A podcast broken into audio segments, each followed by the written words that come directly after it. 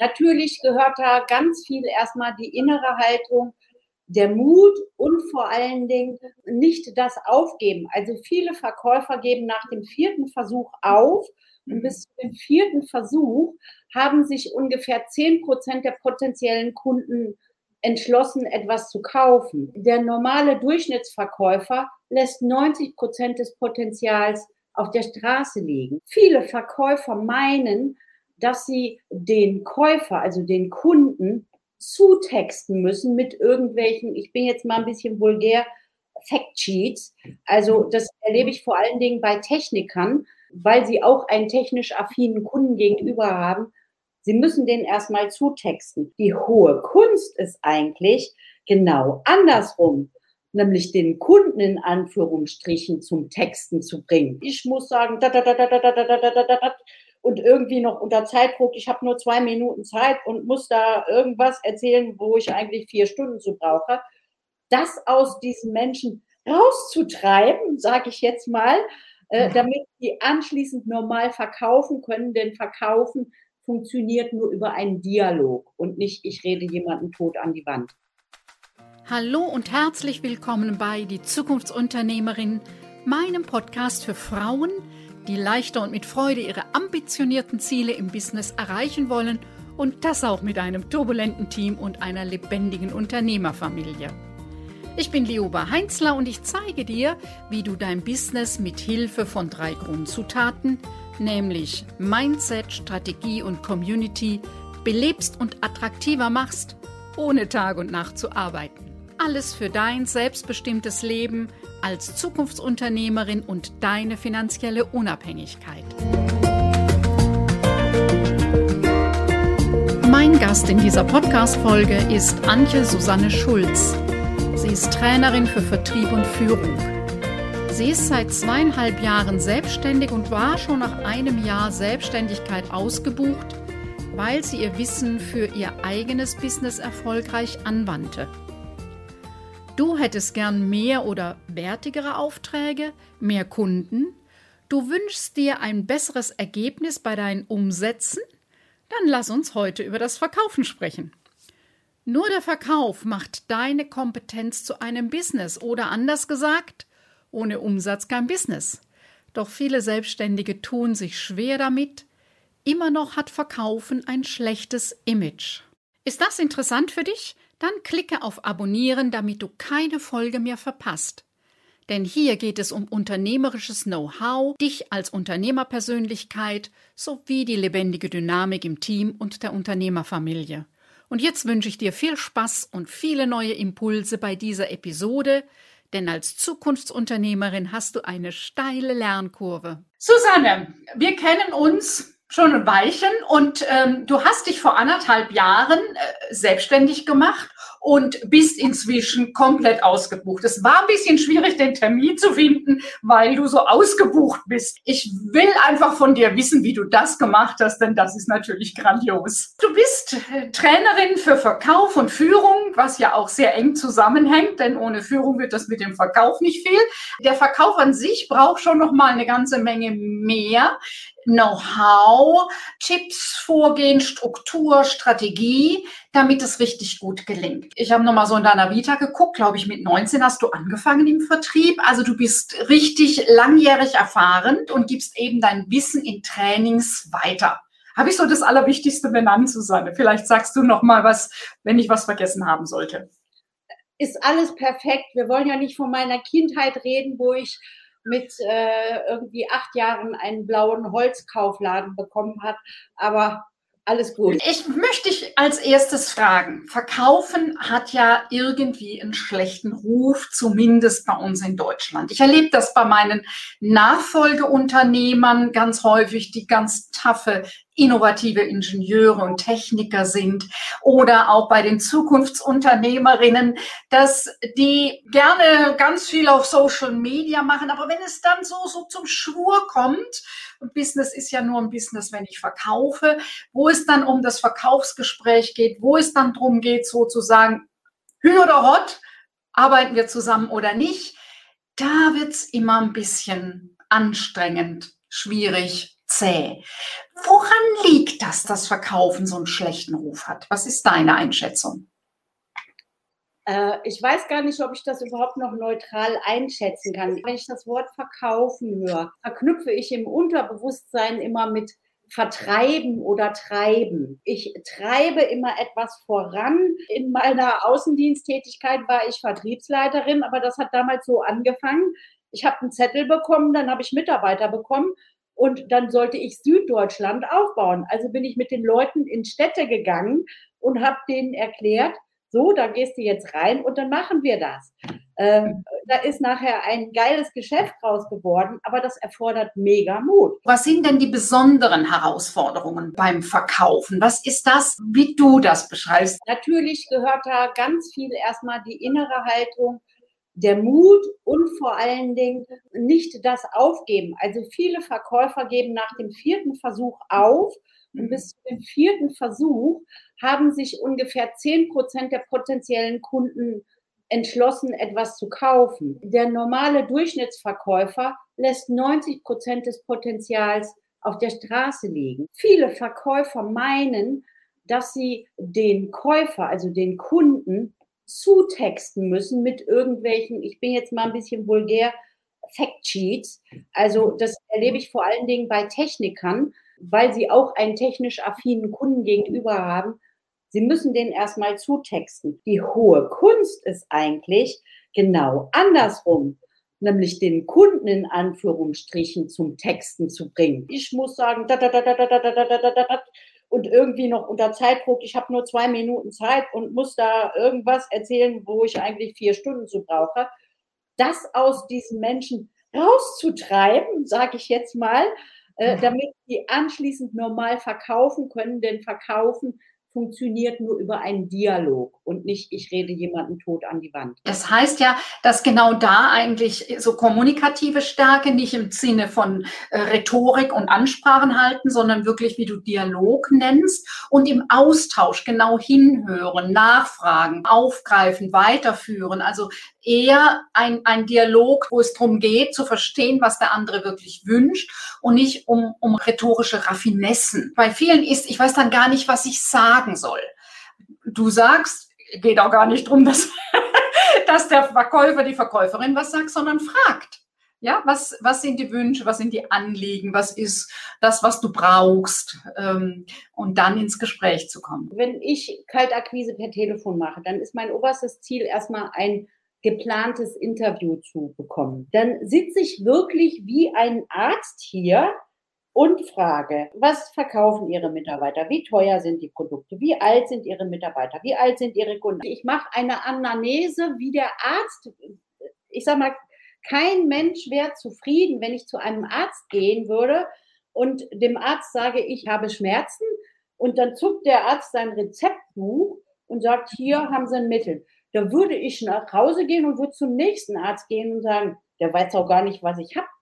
Und mhm. genauso mache ich das mit den Kunden. Da geht denen das Herz auf, weil endlich ist mal jemand, der genau nachfragt, was sie wollen. Genau nachfragen, was der potenzielle Kunde will. Wie machst du das, wenn du Menschen trainierst, Frauen, Männer in den äh, Firmen, in den Teams? Wie kriegst du da einen äh, positiven Zugang zum Verkaufen? Mir sind zwei Dinge eigentlich wichtig, was meine Teilnehmer verstehen müssen. Damit beginne ich eigentlich immer zu Anfang, dass die Teilnehmer verstehen, wie wir Menschen handeln und entscheiden. Denn wenn mhm. ich etwas kaufe, treffe ich ja eine Entscheidung, etwas mir zuzulegen, was ja. dahinter steckt. Dass das die Menschen verstehen, also meine Teilnehmer verstehen ähm, und ähm, dass sie die Systematik verstehen. Ich erlebe viele Teilnehmer, die am Anfang, ja, wie geht Verkaufen? Ja, da muss ich Bedarfsanalyse, Abschlussfrage, dann kommt äh, Einwandbehandlung.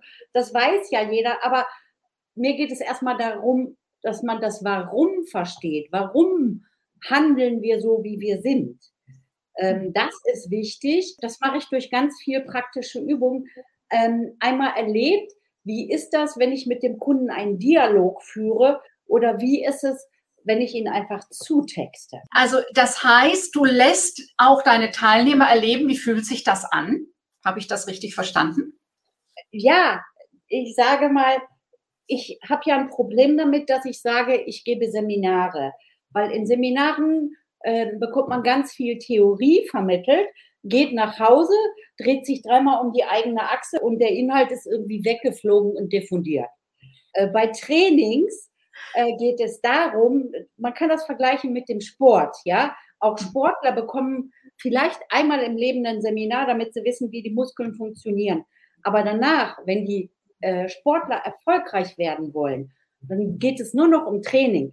Also wenn ich jetzt einen Läufer vor Augen habe, äh, und am Rande steht ein Trainer oder Schrägstrich Coach, der sagt dann so, beim Start bitte den rechten Fuß mehr durchdrücken, die Wade höher heben, beim Sprint bitte gib alles und so weiter. Das ist Training und darum üben wir viele Verhaltensmuster im Training.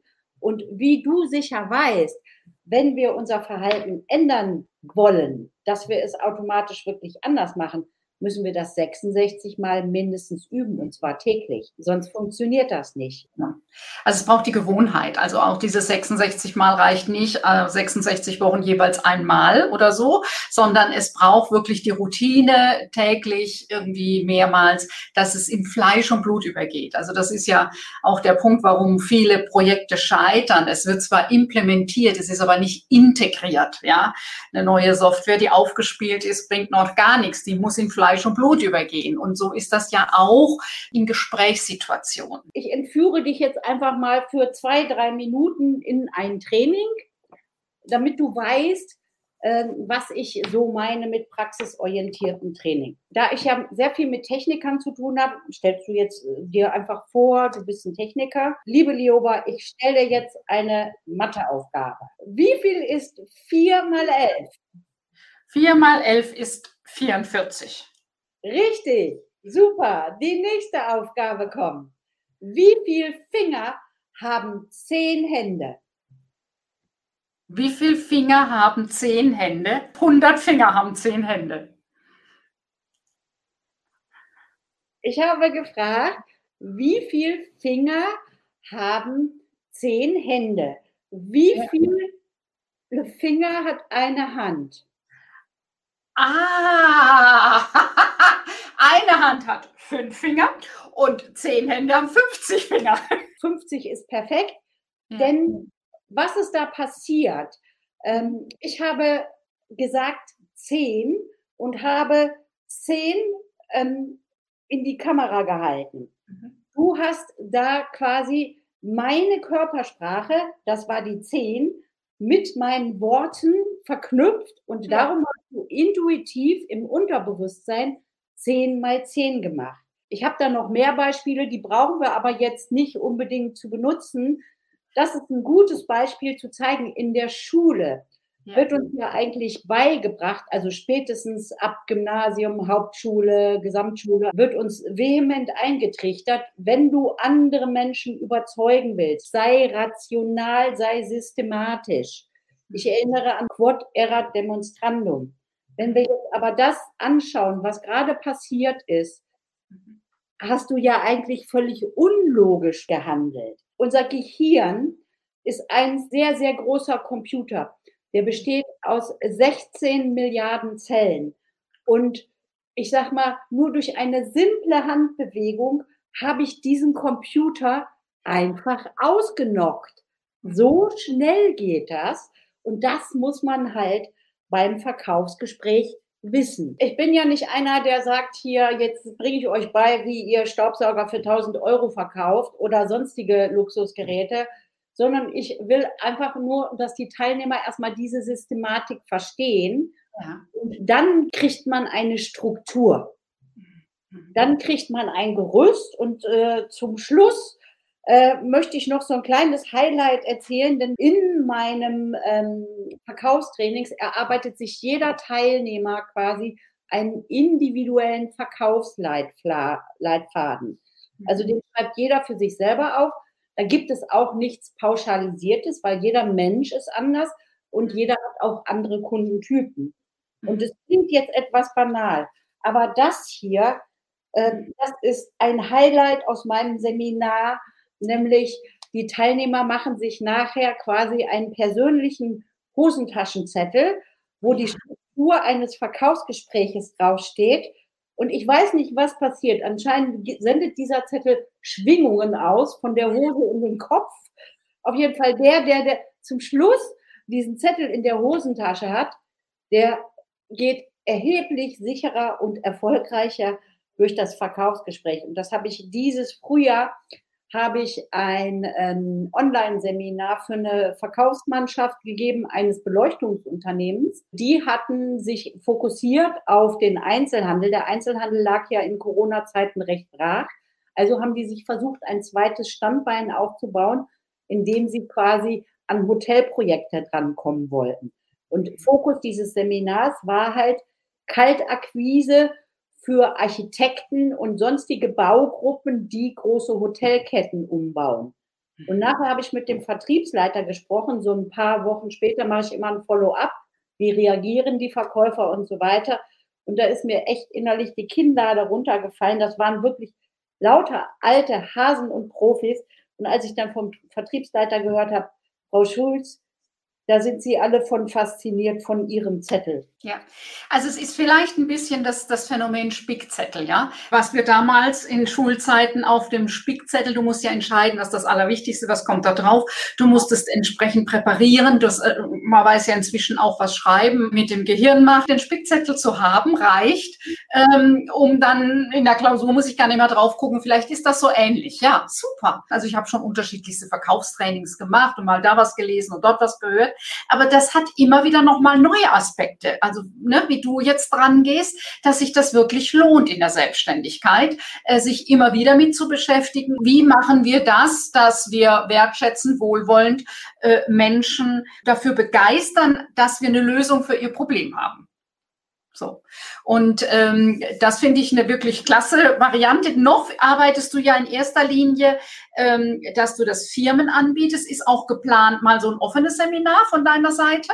Ich möchte gerne nächstes Jahr irgendwie daran arbeiten, ein offenes Seminar ähm, anzubieten. Also ich bin gespannt. Ich freue mich drauf. Susanne, schön, dass du dir heute Zeit genommen hast, dass du mit dabei warst, dass äh, ich wieder so viel lernen durfte. Das finde ich ja immer das Spannende bei den Interviews. Gibt es noch ein Schlusswort von deiner Seite, etwas, was du allen mitgeben möchtest? Ich habe so einen Spruch, mhm. den habe ich schon in meiner Ausbildung kennengelernt. Der ist von Erich Kästner. Ähm, der heißt, es gibt nichts Gutes, außer man tut es. Ich fordere euch alle auf, fangt heute an, äh, etwas Gutes zu tun, etwas zu ändern, eure Einstellung zum aktiven Kaltverkauf, nenne ich es jetzt mal, ähm, im Kopf zu ändern, weil die hatte ich äh, von Anfang an, diese andere Einstellung. Und das ist, glaube ich, auch eine Basis meines Erfolges, weil ich gesagt habe, ich weiß, das geht, man muss nur Geduld haben. Mhm, super. Susanne, nochmal herzlichen Dank, dir noch einen schönen Tag. Ciao. Soweit die heutige Podcast-Folge. Alle Infos zu meinem Gast findest du in den Show Notes. Kennst du schon meinen kostenfreien Fragebogen Always Busy oder Business, mit dem du den aktuellen Stand deines Business checken kannst? In den Show Notes findest du den Link. Vielleicht ist für dich der Punkt gekommen, wo du dir für dich und dein Business Unterstützung wünschst. Dann lass uns persönlich sprechen.